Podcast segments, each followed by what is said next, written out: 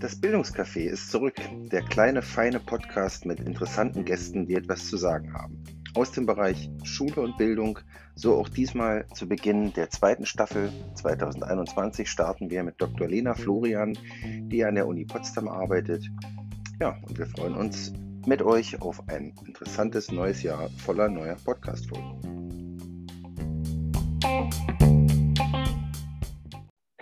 Ja, herzlich willkommen, Lena Florian. Ich freue mich sehr, dass du heute bei uns bist ähm, zu dieser Podcast-Folge. Lena, ich habe, bevor es losgeht, eine, eine Frage, eine Überraschungsfrage an dich. Wann okay. bist du das allererste Mal mit Digitalität im Zusammenhang mit Bildung in Berührung gekommen? Wahrscheinlich in meiner eigenen Schulzeit, aber aus, aus Lehrendenperspektive ähm, im Studium schon. Also das heißt irgendwie 2008, 2009. Aber eigentlich war ich als Schülerin schon immer sehr digital affin. Das heißt, ich war eine der ersten, die irgendwie mit einem Laptop in der Schule auch war ähm, und die sogar WLAN an der Schule auch schon genutzt hat. Also relativ früh dadurch. Aber als Lehrende würde ich sagen, oder als, ja, als Studentin dann, als Lernstudentin. Okay, also kein, kein Erweckungserlebnis einer besonderen Art, sondern ein, ein schleichender Übergang in Richtung äh, Digitalität und Bildung. Ja. Das ja, habe ich mir, hätte ich mir fast schon denken können, denn ich habe dich ja immer kennengelernt als eine sehr digital affine Person ähm, im Rahmen deiner Tätigkeiten. Ähm, du bist in der Schule zu Hause gewesen von Berufswegen und du bist auch an der Uni zu Hause gewesen von Berufswegen. Ja, genau. Ähm, das hat sich teilweise auch ein bisschen verzahnt. Das war nicht gleichzeitig, aber es hat sich ein bisschen verzahnt. Ähm, mich würde interessieren, wo hast du dich in der Schule als besonders wirksam erlebt und wo hast du dich an der Uni als besonders wirksam erlebt? Mm, das finde ich voll die spannende Frage, weil es ja immer so die, die Frage ist, wo erfährt man sich selbst als wirksam? Also es hat ja auch ein bisschen was mit Selbstbewusstsein zu tun, finde ich immer. Das ist ja gar nicht so eine einfache Frage. Aber ähm, ich finde, ähm, Vielleicht kann man das an dem Wechsel ganz gut festmachen von Schule zur Uni. Den fand ich nämlich irgendwie ganz spannend, weil ich das Gefühl hatte, es war erstmal so eine Entschleunigung, von der Schule in die Uni zu kommen. Ich habe in der Schule sehr viel mehr gearbeitet, sehr, viel mehr gemacht und sehr viel breiter aufgestellt. Also als Lehrkraft war ich so ein bisschen so die Allrounderin, die irgendwie sowohl in der Lateindidaktik irgendwas gemacht hat, Lateinunterricht, dann in der Mathedidaktik, Matheunterricht, das ähm, Unterrichtskonzept entwickelt, also Mathematiker äh, dann irgendwie einen Finnland-Austausch organisiert. Dann natürlich sowas, was mit Klassenleitung alles einhergeht, pädagogische Gesprächsführung und natürlich auch Digital Digitalisierung und Vernetzung mit dem Forum Bildung Digitalisierung und so weiter. Das heißt, da war ich irgendwie so Allrounderin und habe dadurch natürlich sehr viel mehr gemacht, als ich dann an der Uni gemacht habe, weil an der Uni läuft alles super spezialisiert ab. Man spezialisiert sich auf eine Disziplin, hat jetzt nicht wie als Lehrkraft den Allround-Blick, sondern macht alles etwas bedachter, etwas langsamer und eben spezialisierter. Ähm, dadurch ist es nicht so richtig vergleichbar, finde ich. Also ich habe auch mhm. viel an der Uni geschafft, aber als Lehrkraft ist es natürlich sehr viel breiter aufgestellt. Mhm. Das war jetzt schon, fand ich, sehr, sehr, sehr ähm, anschaulich. Ich glaube, man, man erfährt sich ja auch in, in seiner Wirksamkeit durch die ja, bewussten oder unbewussten Rückmeldungen derer, mit denen man da zu tun hat ich habe, es ist ein bisschen suggestiv, weil ich da so eine Vermutung habe, aber wie, wie erlebst du das jetzt, wo du an der Uni tätig bist, im Vergleich auch zur Schule? Welche Art von Rückmeldung von den Lernenden bekommt man da jeweils und wie, ja, wie, wie, was macht das mit dir? Ich glaube, die Art der Rückmeldung ist so ein bisschen anders. Also von Schülerinnen und Schülern ist es ja nicht immer so reflektiert und es ist oft vielleicht auch mit Emotionen verbunden. Ähm, das ist natürlich bei Studierenden nicht ganz so stark so. Die, die geben schon eher eine reflektiertere Rückmeldung, reflektierteres Feedback. Wenn ich jetzt von den Lernenden, also Rückmeldungen von Lernenden ausgehe, ich habe in beiden Systemen ähm, immer den Fokus darauf, auch viele Rückmeldungen von Lernenden einzuholen. Dadurch kann ich das ganz gut vergleichen. Was tatsächlich sehr anders ist, ist ähm, Feedback und Rückmeldungen von Kolleginnen und Kollegen. Das hatte ich zwar in der Schule auch sehr stark. Ich habe ja mit ähm, Lehrkräften, also mit anderen Lehrkräften zusammen auch unterrichtet ähm, im, Team, im Team-Teaching. Das war ganz cool. Ähm, aber die Art der Rückmeldung ist da anders als an der Uni, weil es an der Uni stark auch dahin geht, ähm, dann Paper zu erarbeiten, also Artikel zu schreiben und da dann Feedback drauf zu bekommen und weniger auf die Lehre zum Beispiel. Das finde ich, das ist schon irgendwie eine andere Art. Es ist sehr viel professioneller, das Feedback, das man bekommt, als jetzt an der Schule. Mhm. Also ihr merkt schon da draußen, ähm, wir sind ja gleich in Medias Res gegangen und wir haben natürlich heute jemanden dabei, der sich wunderbar für das Thema Uni und Schule, Vergleich und Schnittstelle ähm, eignet. Denn äh, Dr. Lena Florian hat in kürzester Zeit, in jungen Jahren, quasi eine Doppelkarriere durchgemacht und kann aus beiden Welten, ähm, wie man merkt, ganz, ganz anschaulich erklären. Ähm, also ich habe ähm, Lena ja schon, das merkt man vielleicht auch, schon vor geraumer Zeit kennengelernt. Ähm, und bevor wir dich vielleicht noch ein bisschen genauer vorstellen, ähm, erzähl doch ruhig mal aus deinem Alltag. Ich würde denken, auch im Moment ähm, ist das ja doch ein klein wenig teilweise auch eine Schnittstellenfunktion, die du hast an, zwischen Uni und Schule. Vor welchen mhm. Herausforderungen, Chancen, Problemen stehst du da aktuell? Ja, es ist tatsächlich so eine Schnittstelle, dadurch, dass ich, ich bin an der Uni vor allem für die Praxisausbildung in der Mathematikdidaktik zuständig. Also ich betreue Studierende in den schulpraktischen Studien im Bachelor. Ähm, da gehen wir mit kleinen Gruppen von fünf Studierenden in, in Lerngruppen rein, beobachten gemeinsam Unterricht, das ist sehr eng begleitet und ähm, bin dann in der, im Master auch für die Praxissemesterbegleitung zuständig. Das heißt, wenn wir jetzt diese Schnittstelle angucken, bin ich sehr eng dabei. Die Schnittstelle, die ich nicht so gut beurteilen kann, ist tatsächlich dieser Übergang direkt von den Studierenden von der Schule in, in die Uni, weil ich schon mit ein bisschen älteren Studierenden zu tun habe. Das heißt, die haben schon, schon so ein, zwei Semester hinter sich. Aber diese Schnittstelle, also Übergang von äh, SchülerInnen zu Studierenden zu Lehrkräften, da habe ich das Gefühl, das kann ich schon ganz gut beurteilen.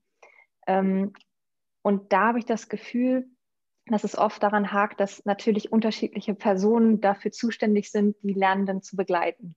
Also die Studierenden haben zu Beginn des des Studiums mit anderen Menschen zu tun als im weiteren Verlauf und dann natürlich im Referendariat nochmal mit ganz anderen Personen zu tun, mit den, nämlich mit den Seminarleitungen. Und auch an den Schulen sind das ja immer wechselnde Lehrkräfte, mit denen sie zu tun haben. Das heißt, da müssen sehr viele Menschen irgendwie miteinander kooperieren, damit das so einen Fluss ergibt und irgendwie ein, ein Ziel verfolgt werden kann. Also die Ausbildung der Lernstudierenden und Lernskandidatinnen und Kandidaten. Und deshalb ähm, glaube ich, steckt eine große Chance darin, wenn die Personen, die dafür verantwortlich sind, äh, diese Menschen auszubilden, miteinander zusammenarbeiten. Okay, das ist jetzt äh, ein recht allgemeiner Anspruch. Ja, klar, ich glaube, das wird jeder, jeder unterschreiben. Ähm, nehmen wir mal an, du hättest jetzt wirklich nur einen kurzen Moment. Das Ministerium würde ähm, dich einladen als Expertin und fragen, Frau Florian, Sie sind diejenige, Sie haben das jetzt alles im Blick. Sie sind jung, können sich also auch noch an die eigene Schulzeit erinnern. Sie haben das Studium ähm, beruflich äh, als, als ähm, sozusagen als Heimat an der Uni. Sie kennen das Referendariat und ähm, Sie kennen diese Schnittstellen. Wo ähm, wäre jetzt ja die größte Herausforderung, der man jetzt begegnen müsste? Was müsste man am ehesten anpacken? Zeit. Ich glaube, also das wird, das werde ich wahrscheinlich heute noch häufiger mal sagen, aber Zeit. Hm. Weil ähm, ich arbeite in einer Arbeitsgruppe an der Uni, die sich mit MentorInnenqualifizierung beschäftigt, weil wir festgestellt haben, und auch viele andere noch, da gibt es schon einiges an Literatur zu, dass, ähm, es, dass eigentlich die Personen, die einen Großteil der Prägung ausmachen, natürlich die Lehrkräfte sind, auch für die Lernstudierenden und auch für die Lernskandidatinnen und Kandidaten. Und das sind oft Menschen, ähm, die gar nicht dafür ausgebildet sind. Die sind selbst Lehrkräfte, können also aus ihrer Praxis irgendwie berichten, aber sind nicht unbedingt geschult darin, andere Menschen auszubilden in dem, was sie tun. Dazu gehört zum Beispiel, dass sie reflektieren, was sie eigentlich machen. Das ist halt diese Idealvorstellung der reflektierenden PraktikerInnen, die wir haben, ähm, die ist nicht immer gegeben. Und äh, trotzdem machen sie einen Großteil der Ausbildung zu, also sind sie für einen Großteil der Ausbildung zuständig. Und das ist ähm, eine, ein Punkt, glaube ich, an dem man arbeiten könnte oder sollte. Und dafür ist vor allem auch Zeit notwendig, weil die Lehrkräfte, also die Ausbildungslehrkräfte, brauchen Zeit, um sich zu engagieren, brauchen Zeit, um sich fortzubilden, weiterzubilden und ähnliches. Und gleichzeitig brauchen wir an der Uni aber auch Zeit, um gemeinsam mit ihnen zu arbeiten und ähm, gemeinsam die Lehramtsstudierenden auszubilden. Und ich glaube, wenn, ich glaube, diese, die Ausbildungslehrkräfte haben einen großen Schnittstellencharakter, weil sie in allen drei Bereichen der Ausbildung irgendwie zu tun, damit zu tun haben. Und ähm, ja, wenn die mehr Zeit haben, sich fortzubilden, dann glaube ich, ähm, hätten wir schon viel gewonnen. Das heißt, die Ausbildung, wenn wir jetzt direkt mal auf das Lehramtsstudium gucken, die Ausbildungslehrkräfte an den Schulen müssten Zeit für ihre eigene Fortbildung und auch für die Ausbildung der Menschen, die ihnen im Studium und Referendariat anvertraut werden, zugestanden werden, richtig? Genau. Dann vermute ich mal auch, ähm, in welche Richtung deine Antwort geht, wenn ich dich frage, ja, oder bitte Stellung zu beziehen zu der Tendenz, die es ja in vielen Bundesländern gibt, die zweite Phase der ähm, Lehramtsausbildung, also das Referendariat zu verkürzen. Nicht in Brandenburg ist das ja jetzt mhm. verkürzt auf ein Jahr, teilweise auf anderthalb Jahre. Es gibt auch Zwischenstufen. Wie stehst du denn dazu? Finde ich schwierig, aber ich bin da auch irgendwie, ich habe immer das Gefühl, ich bin da so sehr biased, weil ich habe natürlich die anderthalb Jahre Ref in, in Brandenburg noch mitgemacht und ähm, habe das Referendariat für mich selbst persönlich als super wertvoll wahrgenommen. Also ganz im Gegensatz zu allen möglichen anderen Menschen, die sagen, es wäre ganz schrecklich im Ref. Aber ich habe das Gefühl, ich habe im Referendariat unheimlich viel gelernt und es hat mir unheimlich viel Spaß gemacht. Ähm, deshalb, das, das muss man so im Hinterkopf behalten, wenn ich jetzt sage, ah, ich finde es ich find's nicht so ideal, dass es verkürzt wird. Weil gerade im Referendariat und auch in der Zeit vorher an der Uni findet ja so eine Ver Verknüpfung zwischen Theorie und Praxis statt, ähm, die wir sonst nicht wieder haben in, in der äh, Lehramt, äh, also Lehrkräftelaufbahn sozusagen.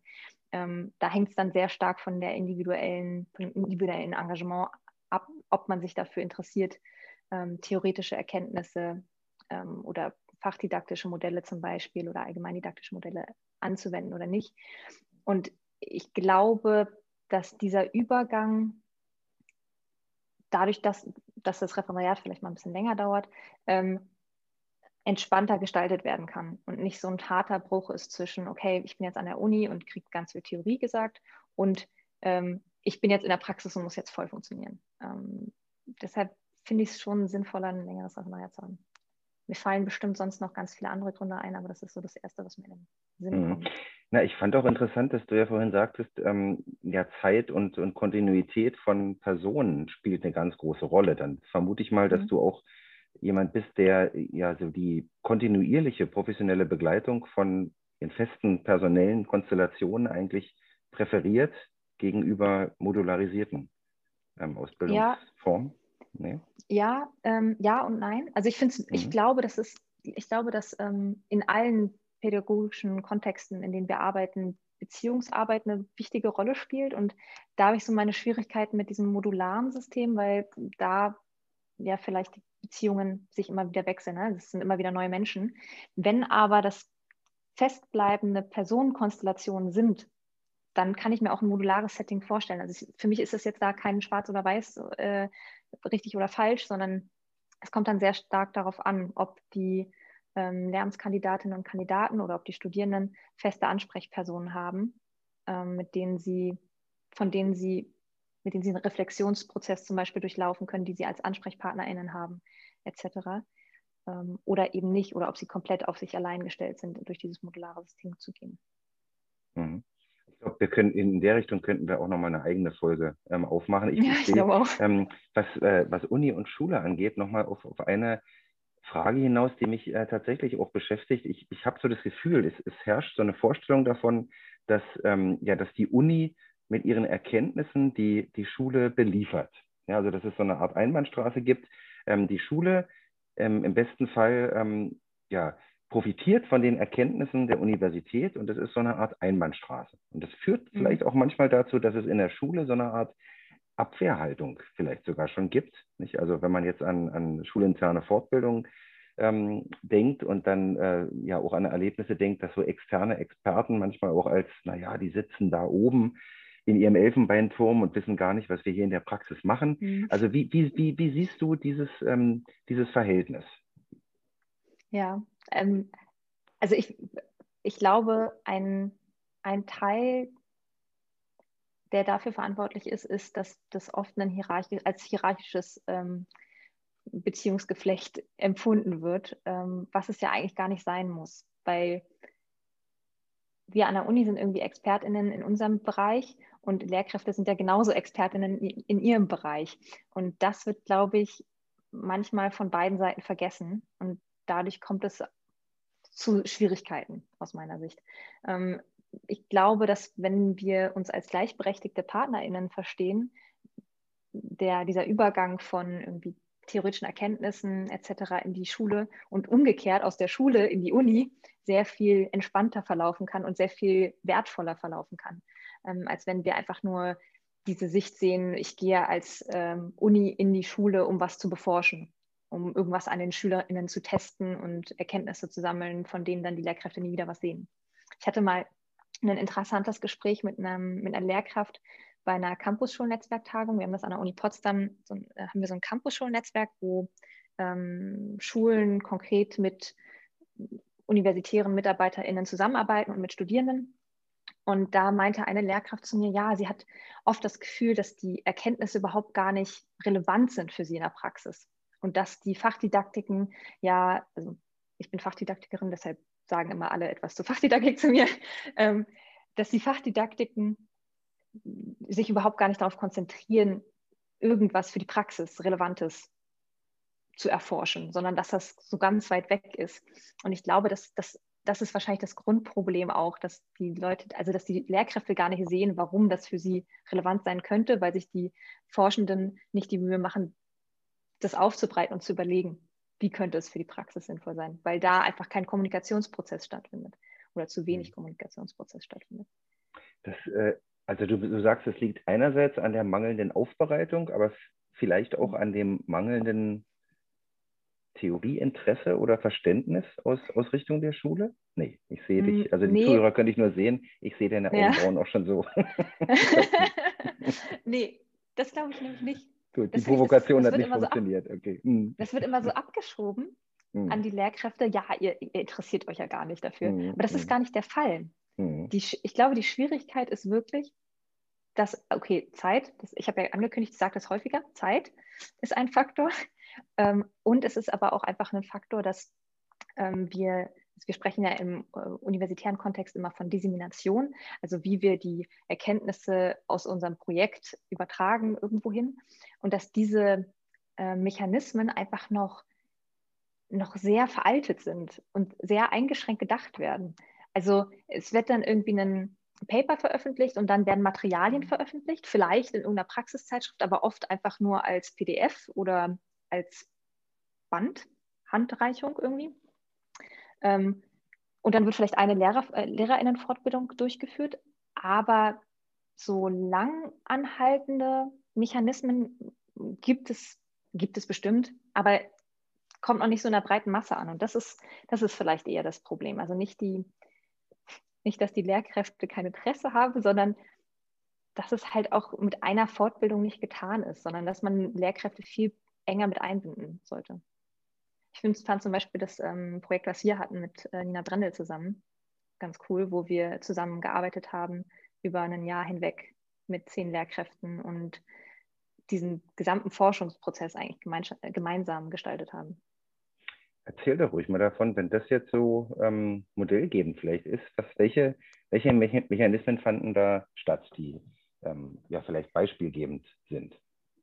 Ja, das ist jetzt vielleicht nicht übertragbar auf alle Forschungsfragen. Das ist ja auch immer, das spricht jetzt die äh, Forscherin aus mir, aber äh, das fand ich einen super spannenden Prozess und einen sehr angenehmen Prozess. Ähm, es ging generell um die Reflexion in digitalen Lernkulturen. Das Projekt wurde geleitet von Nina Brendel, die ist ähm, Juniorprofessorin für geografische Bildung bei uns an der Uni Potsdam. Und die hatte das Ganze so ein bisschen initiiert. Und ich bin da reingerutscht, äh, erstmal als Lehrkraft und dann kam der Wechsel von mir an die Uni und dann habe ich als, also sozusagen als Schnittstelle fungiert so ein bisschen ähm, zwischen der Schule und der Uni, weil ich dann eben auch selbst an der Uni war.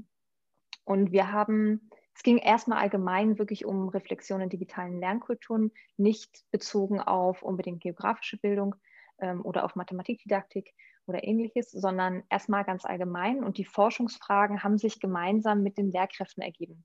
Und dabei ging es erstmal eigentlich, ich glaube, in den ersten Sitzungen haben wir echt einfach nur Technikschulung gemacht.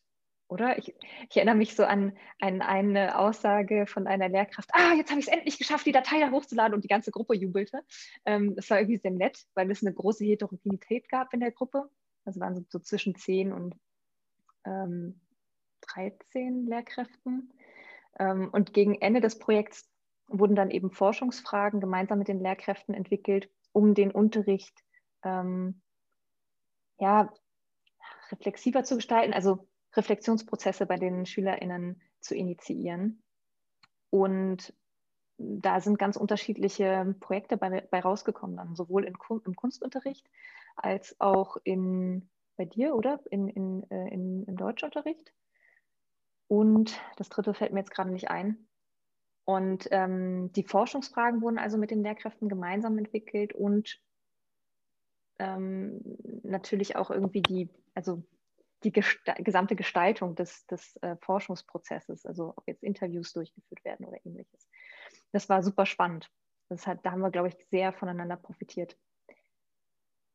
Und auch hier, nicht, glaube ich, kommt dein Stichwort Zeit wieder ins Spiel, weil das ja, ja eigentlich auch nur deswegen so möglich war, weil die engagierten Lehrkräfte der Schule sich die Zeit dann genommen haben, haben eben ja sich, sich dann auch noch diesen, diesen Dingen zu widmen. Nicht angelockt natürlich vielleicht auch ein bisschen von der von der angenehmen Art der Unterstützung und der, der hierarchiefreien Kommunikation untereinander. Aber man muss ja doch ja. auch sagen, das war Engagement obendrauf, nicht? was auch ja. schwer und, und vermittelbar ist in der Breite. Und die Kekse, meinst du? Oder die russischen Süßigkeiten. ähm, genau. Nein, aber die, das, ähm, das war, glaube ich, tatsächlich, ähm, also ich meine, sich donnerstags abends um ich weiß nicht, haben um, um 16 Uhr oder so getroffen bis 18 Uhr. Das ist schon eine Zeit, die nicht gerade angenehm ist, ähm, wenn man einen vollen Schultag vor sich hatte. Und das war schon beeindruckend. Das Ganze hat dann äh, übrigens, ähm, das habe ich jetzt gerade noch vergessen, gemündet in einem kleinen Barcamp ähm, an der Schule, in dem wir mit SchülerInnen, mit Studierenden, mit Menschen aus der, aus der zweiten Phase der äh, LehrerInnenbildung und mit universitären MitarbeiterInnen ähm, diskutiert haben und gesprochen haben. Und das war, das habe ich auch als äh, sehr schön in, in, Erinnerung, weil da vor allem SchülerInnen dabei waren, die sich gemeldet haben und gesagt haben, ich sehe das aber so und so. Und das, das war unheimlich schön. Das, fand, das war so bezeichnet für dieses Projekt, weil das so partizipativ war.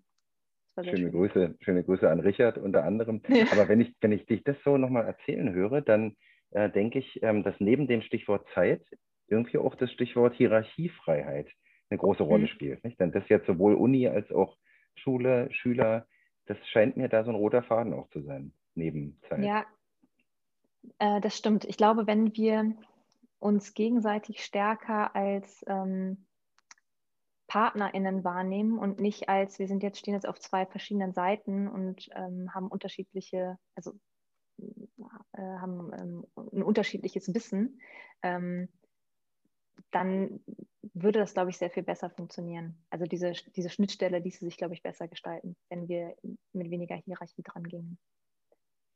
Also Bedeutet Folge... aber auch, also Entschuldigung, bedeutet aber auch, dass wir, ähm, dass wir eben Verständnis dafür haben, dass die Systeme so unterschiedlich sind. Also zwischen Schule und Uni, weil das es läuft halt unterschiedlich ab. Und wenn wir davon ausgehen, dass wir von der Uni aus immer unseren Stiefel durchdrücken an der Schule und sagen, wir möchten aber gerne im, keine Ahnung, im Januar, äh, dritte Januarwoche, möchten wir gerne die Erhebung machen, aber das sind Zeugniskonferenzen, ist das natürlich nicht so geeignet. Ne? Ähm, auch das ist, glaube ich, also Rücksichtnahme, gegenseitige Rücksichtnahme und ähm, weniger Hierarchie. Sehr schön. Also diese Folge ist gespickt mit Appellen die müssen jetzt nur noch gehört und dann auch beherzigt werden. Dann hat die Folge ja, ja. vielleicht sogar einen Einfluss. Vielleicht sollte man auch noch einen Disclaimer geben, dass ich natürlich nicht für alle universitären Mitarbeiterinnen spreche, sondern jetzt gerade nur für mich, was ich als sinnvoll erachte.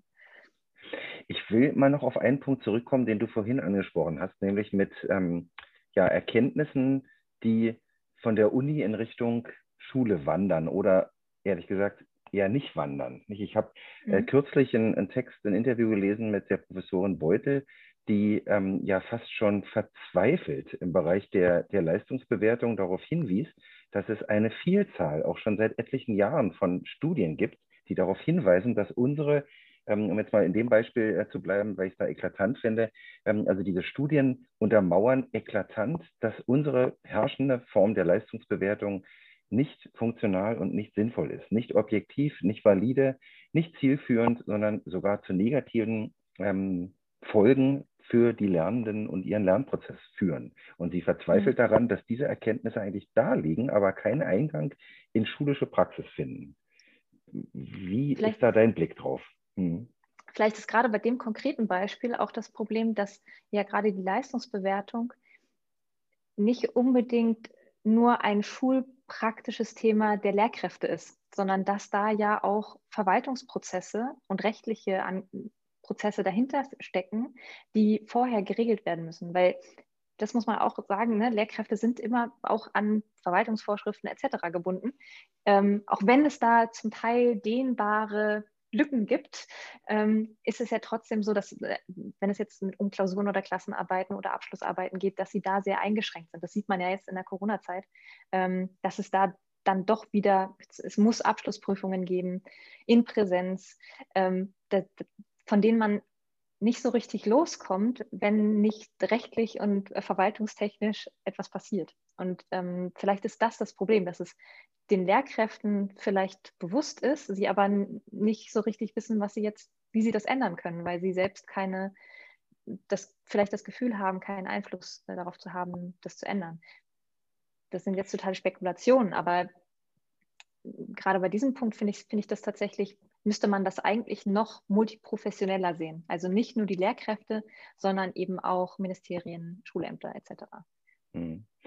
Der juristische, die harte Hand des juristischen Vorbehalts nicht, bestimmt ja auch, auch den, den, ja, die Übergänge, nicht, die mit Leistungsbewertung zusammenhängen, also Übergang von Schule in Richtung Uni ähm, und dann auch Übergang von Uni in Richtung Referendariat oder in Richtung Referendariat dann wieder zurück zur Schule.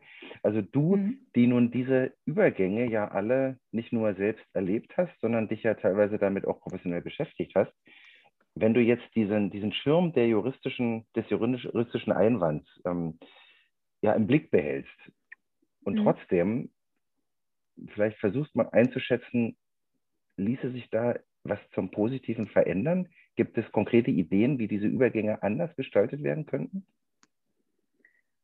Ja, also ja, also ich muss mich an die juristischen Vorgaben halten, ja. Das ist die Maßgabe. Ich bin ja. nicht bei komplett wünsch dir was. Du kannst Variante okay. A und B formulieren. Einmal wünsch dir was, einmal im Schirm, wie du möchtest.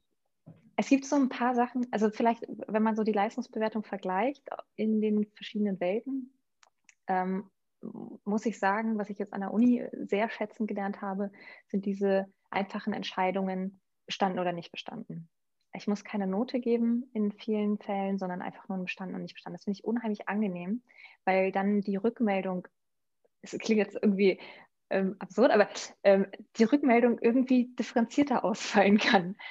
Ähm, obwohl wir ja mit den Noten eigentlich ja auch eine Rückmeldefunktion haben, habe ich das Gefühl, dass wenn ich einfach nur bestanden oder nicht bestanden habe, ähm, dass ich dann ja gezwungen bin, quasi mit den Studierenden zu sprechen und mit ihnen zu reflektieren, was was gut funktioniert hat und was nicht gut funktioniert hat. Ähm, das ist tatsächlich etwas, was ich an der Schule vermisst habe. Ich, und ich finde, dass das, ähm, okay, man muss vielleicht dazu sagen noch, ich habe ich in, je, in allen Kontexten, ich hasse korrigieren. Das ist etwas, was ich überhaupt gar nicht mag. Und das liegt daran, und jetzt sind, sind wir wieder bei dem Thema, was wir vorhin hatten, da habe ich überhaupt gar nicht dran gedacht, dass das so ein Leitthema jetzt heute sein könnte äh, Hierarchien. Ich mag das nicht, dieses hierarchische Verhältnis. Ich bewerte jetzt deine, deine Leistung hier und gebe dir jetzt diese Note. Und es gibt da kein, keine richtigen Abstufen, keine qualitativen Rückmeldungen oder ähnliches, sondern ich, du kriegst jetzt diese Note und fertig. Und das fand ich immer unheimlich unangenehm und habe deshalb von vornherein immer versucht, ähm, andere Wege zu finden, also die Lernenden stärker mit einzubeziehen in die Leistungsbewertung. Und äh, das ist an der Schule manchmal leichter als an der Uni, wenn wir jetzt von diesem Bestanden, nicht bestanden weggehen, weil ich an der Uni trotzdem irgendwie doch sehr an die Formen gebunden bin. Ne? Also ob das jetzt eine Hausarbeit ist oder eine Klausur, da kann ich jetzt nicht viel dran rütteln. Bei Portfolios oder ähnlichem, da habe ich einen großen Gestaltungsfreiraum. Aber ich kann jetzt zum Beispiel nicht sagen, ähm, wie in der Schule, in der, in der mündlichen Bewertung, also sonstige Mitarbeitsbewertung, okay, entscheide selbst, was du mir als Leistungsüberprüfung ähm, erbringen möchtest. Also möchtest du, einen, möchtest du mir erzählen, was du weißt in der mündlichen Prüfung oder möchtest du ein Plakat erstellen oder ein Video erstellen oder einen Podcast erstellen oder ähnliches. Das, diese Freiheit habe ich in der Schule, die habe ich an der Uni nicht unbedingt. Ähm, das ist ja. ja mal auch interessant. Die Freiheit äh, der unterschiedlichen Leistungserhebung siehst du in der Schule größer als in der Uni im Moment. Liegt es an der, an der unterschiedlichen Lernkultur? Liegt es an, an gesetzlichen Rahmenvorgaben oder woran liegt es deiner Meinung nach? Vielleicht liegt es tatsächlich so ein bisschen an diesen rechtlichen Vorgaben. Aber ich bin jetzt natürlich sehr, ähm, ich habe jetzt einen sehr eingeschränkten Blick, weil ich natürlich nur den Blick auf bestimmte Module habe, bei, bei uns jetzt in der Mathe-Didaktik. Ähm, und wenn ich jetzt, also wenn ich jetzt wirklich diese Leistungsüberprüfung betrachte, die mit einer Note abschließen, also wo ich eine Note drauf gebe, dann sind die schon relativ eingeschränkt. Und das hat, glaube ich, weiß ich nicht, rechtliche Ursachen. Weil ganz klar ähm, ist Hausarbeit mit so und so viel Wörtern ähm, oder Klausur, natürlich in Präsenz ähm, oder mündliche Prüfung. Das heißt, da ist jetzt nicht ein Spielraum wie in einer mündlichen Mitarbeitsnote sonstige, Be sonstige Bewertung. Ne? Das ist, ähm, mhm. aber vielleicht, ich meine, vielleicht, wenn ich jetzt so länger drüber nachdenke, vielleicht ist das doch entsprechend auch. Ne? Ich habe in der Schule auch bestimmte Formate, die kann, an denen kann ich nicht rütteln. Ja, Klassenarbeit nur eingeschränkt kann ich dran rütteln. Ähm, mündliche Mitarbeitsnote, ja, kann ich schon ein bisschen dran rütteln. Aber ähm, ja, vielleicht ist es doch auch vergleichbar in der, in der Hinsicht. Ja. Hm, hm. Mich hat noch interessiert, diese, diese Sache, die dich an der Uni jetzt doch, also die dir da gefällt mit den ähm, Entscheidungen bestanden, nicht bestanden. Mhm. Ist das übertragbar auf die Schule? Absolut. Also ich, ich glaube ja, absolut. Weil hm. wir müssen eigentlich ähm, in vielen Fällen, glaube ich, nicht eine Note haben als hier Stempel drauf, fertig, sondern da, eigentlich geht es doch in der Schule im Großteil darum, komme ich mit, bin ich noch dabei, Rückmeldung für die Eltern, passt es oder nicht.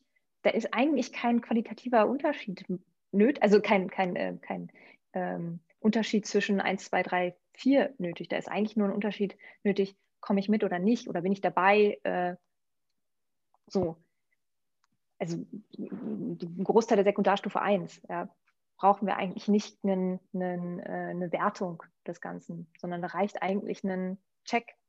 Ich, ich verfüge über die Kompetenzen. Und dann die weitere Rückmeldung. Das ist eigentlich aus meiner Sicht sogar gefährlich, diese Noten zu geben, weil das dazu verleitet, zu sagen, ach, es ist eine Eins und deshalb weiß ich alles. Aber das ist ja gar nicht der Fall unbedingt, sondern es gibt doch immer Sachen, die man noch nicht so gut kann, wo man sich noch weiterentwickeln kann. Ähm, und das ist nicht abschließend. Und das ist, ähm, das ist, das, da ist dieses bestanden, nicht bestanden System, ähm, glaube ich, bietet große Freiheiten, die wir mit den Noten nicht haben. Du hast jetzt auf meine Frage vorhin gleich ja absolut gesagt, äh, was die Übertragbarkeit angeht. Ähm, mhm. Mich würde da nochmal allgemein interessieren, äh, wenn man jetzt an Prüfungen und ihre Didaktik denkt, in Uni, mhm. von mir aus Referendariat oder Schule. Mhm. Also ist es sinnvoll, da von einheitlichen ähm, Ideen zu sprechen oder ist es eigentlich auch sinnvoll, das zu differenzieren? In, in, ich meine, das ist ja trotzdem jetzt sehr allgemein gesprochen, aber wenn man jetzt einfach mal vielleicht sich auf die äh, Lehramtsstudiengänge beschränkt und die, den Werdegang eines Lehrers ähm, und vergleicht dann Prüfungsdidaktik in Uni, zweiter Phase und Schule. Mhm. Mehr ähnlich oder mehr unterschiedlich? Also ich, hab, ich ertappe mich immer wieder, dass ich versuche, ähm, Dinge zu übertragen aus der Schule in die Uni. Also dass ich versuche, Mechanismen, bei denen ich das Gefühl habe, dass sie gut in der Schule funktioniert haben, versuche in die Uni zu übertragen ähm, und versuche, den Lernenden mehr Möglichkeiten zu bieten, zu zeigen, was sie können. Das war für mich in der Schule immer ein leitendes Prinzip. Ich möchte den, den SchülerInnen ermöglichen, dass sie mir zeigen, welche Kompetenzen sie erworben haben und dass ihnen dann alle Freiheiten gegeben werden, mir das zu zeigen. Und das ist etwas, was ich versuche in, in der Uni weiter äh, so, so durchzuführen. Das heißt zum Beispiel, dass ich die äh, Studierenden selbst wählen lasse, wann sie mir etwas abgeben oder ähnliches. Ähm, von daher, wenn man dieses Prinzip im, im Kopf behält, dann glaube ich, ja, ähm, kann man ähnliche Prüfungsformate nehmen. Mir fällt jetzt gerade kein Grund ein, warum man das nicht machen sollte. Ich weiß nicht, ob du, hast du einen Grund, weshalb das nicht funktionieren sollte, an den ich jetzt gerade nicht denke? nee, ich habe ich hab das wirklich eher, ich hab, bin ja in der bequemen Situation, dich hier zu fragen. ich habe mich das wirklich, wirklich wirklich gefragt, weil es ja so ganz, es gibt ja auch so eine ganz ausgeprägte Vorstellung von, von Prüfungen, ähm, zum Beispiel in der zweiten Phase, ja, was, was, äh, ähm, mhm. was passiert da wie, ja, diese Kolloquien, die ja. es, glaube ich, in allen Bundesländern gibt oder die, ja, diese Form der, der Unterrichtsprobe, nicht, die es äh, in allen ja. Bundesländern gibt. Das sind so sehr ähm, festge festgeklopfte heilige Kühe, die man jetzt bei allem mhm. Reformwillen, glaube ich, schlecht, äh, schlecht schlachten kann. Ähm, und ich habe mich das wirklich gefragt, weil ähm, eigentlich sehe ich das naiv auch so wie du, dass man die Mechanismen doch überall übertragen müsste, denn die Lernmechanismen, die sind doch eigentlich, egal ob ich jetzt äh, 12 oder 25 oder 31 bin, sind doch eigentlich ähnliche. Ja, ich kann mir vorstellen, dass es ähm, dass im Referendariat, da wird man nicht drum rumkommen, was Praktisches zu zeigen. Ne? Also man wird mhm. nicht drum rumkommen, irgendwie ähm, äh, vor der Klasse zu stehen. Das ist ja auch sinnvoll, weil man soll ja zeigen, was man, was man gelernt hat, was man kann mittlerweile. Ähm, das ist tatsächlich was, was, was ich in der Schule, also anders. Ich habe im Referendariat meine Prüfungssituation oder Leistungsbewertungssituation mehr als Coaching-Situation wahrgenommen und bin damit ziemlich gut gefahren. Das ist aber eine individuelle Einstellung gewesen. Ich habe hab nie irgendwie fancy Unterricht gezeigt, den ich nicht sonst auch gemacht hätte, sondern habe das immer genommen als, da kommt jetzt jemand rein und die Person kann mir jetzt super gut Feedback geben. Das, das möchte ich ausnutzen. Ähm, und ich, diese Situation gibt es in der Uni ähnlich mit den Studierenden in der Praxisausbildung. Ne? Ich, ich komme da rein und gebe den Feedback und dann ist diese, diese Rückmeldung auch bestanden oder nicht bestanden eher eine das Coaching-Situation, ja, auch im, im, im Rahmen von formativem Assess Assessment.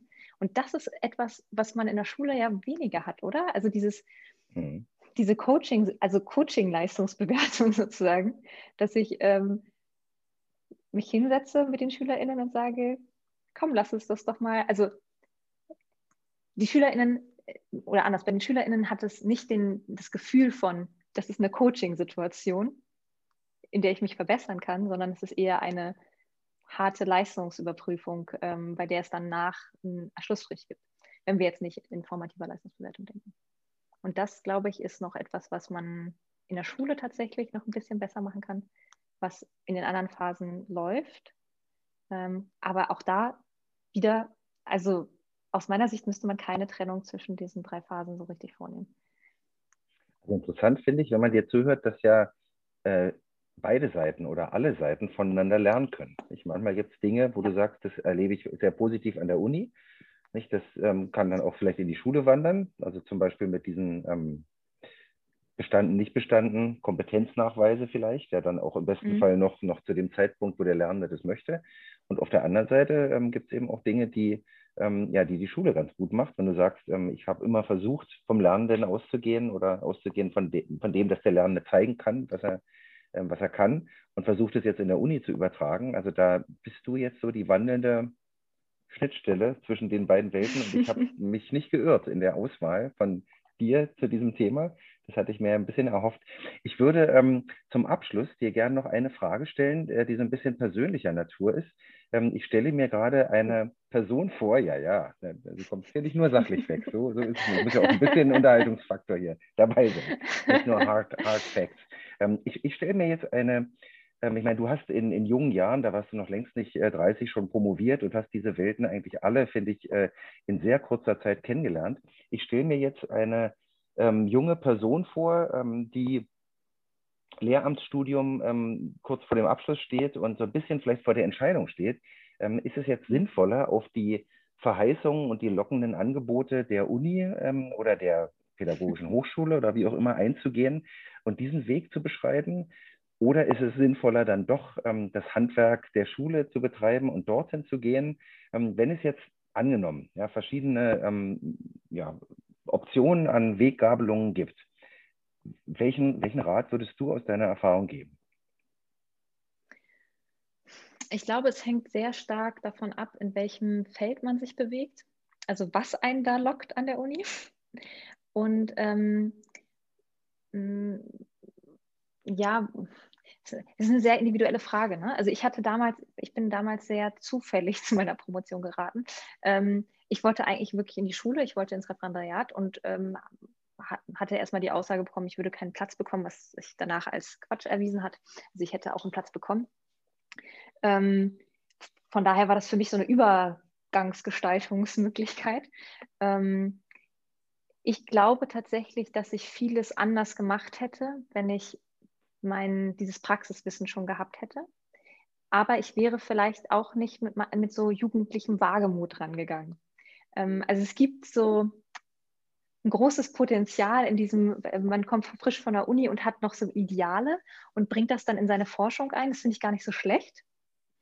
Ähm, als wenn man dann aus der Praxis kommt und schon so ein bisschen so einen Dämpfer auf den Idealismus vielleicht bekommen hat ähm, und sich dann davon einschränken lässt vielleicht.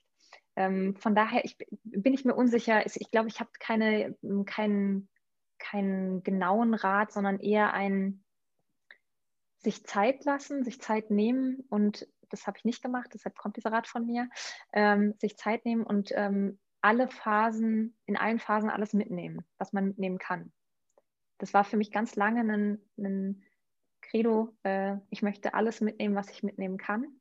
Und ähm, das habe ich in der Promotionszeit so gemacht und das habe ich in der, in der Schulezeit so gemacht und das mache ich auch jetzt so und probiere einfach, das ähm, ja, alles mitzunehmen. Und ich glaube, wenn man die Gelegenheit hat, sich wissenschaftlich zu vertiefen und Lust drauf hat, dann soll man das machen. Wenn man das Gefühl hat, man möchte eher eine Praxis, ähm, praxisorientierte Forschung machen, dann würde ich tatsächlich empfehlen, eher das Referendariat vorher zu machen. Also da hatten wir wieder die Zeit als Stichwort, die man sich nehmen sollte. ja. Und äh, es hört sich für mich auch so an, als wenn ein ähm, ja, hierarchiefreies äh, Coaching auch nicht schlecht wäre als Entscheidungsbegleitung sozusagen. Ja, aber wenn jemand, wenn jemand da, denn, vielleicht kann ich das als Angebot machen. Ne? Also mhm. wenn jemand da äh, einen Rat haben möchte in individueller ähm, Phase, äh, was denn jetzt nun das Bessere ist in der Situation, ähm, kann man mich natürlich gerne ansprechen, weil ich das halt durchgemacht habe und jetzt halt ähm, ja auch Kolleginnen und Kollegen habe, die vorher promoviert haben oder danach promovieren oder ähnliches. Das heißt, ähm, da kann ich gerne beratend zur Seite stehen als das unhierarchisches ist, Coaching. Das ist ganz wunderbar. Also vielen Dank. Ihr, ihr findet den Kontakt zu, zu ähm, Lena Florian hier in den Anmerkungen zu dem Podcast. Und es bringt mich auch ähm, zum Ende ähm, auf den Hinweis, dass ihr auch, ähm, das ist jetzt eigentlich ein Hinweis an die schnellen Hörer, wenn ihr jetzt zu den Ersthörern dieser Folge gehört, dann ähm, möchten wir euch ganz herzlich einladen, am Dienstag, den 9.2., das wird ähm, ja sozusagen morgen sein, wenn ihr jetzt äh, Premierenhörer seid. Ansonsten liegt das Datum in der Vergangenheit, aber am 9.2. um 18 Uhr diskutieren Lena und ich auf Clubhouse ähm, dieses Thema weiter. Ihr könnt dort mit Fragen und eigenen Beiträgen euch gerne einbringen. Ähm, das würde uns sehr freuen. Äh, Schnittstelle, Uni, Schule und alles, was dazugehört, mit euch weiter zu diskutieren. Vielleicht klappt es ja und wir sehen uns oder hören uns dort, besser gesagt.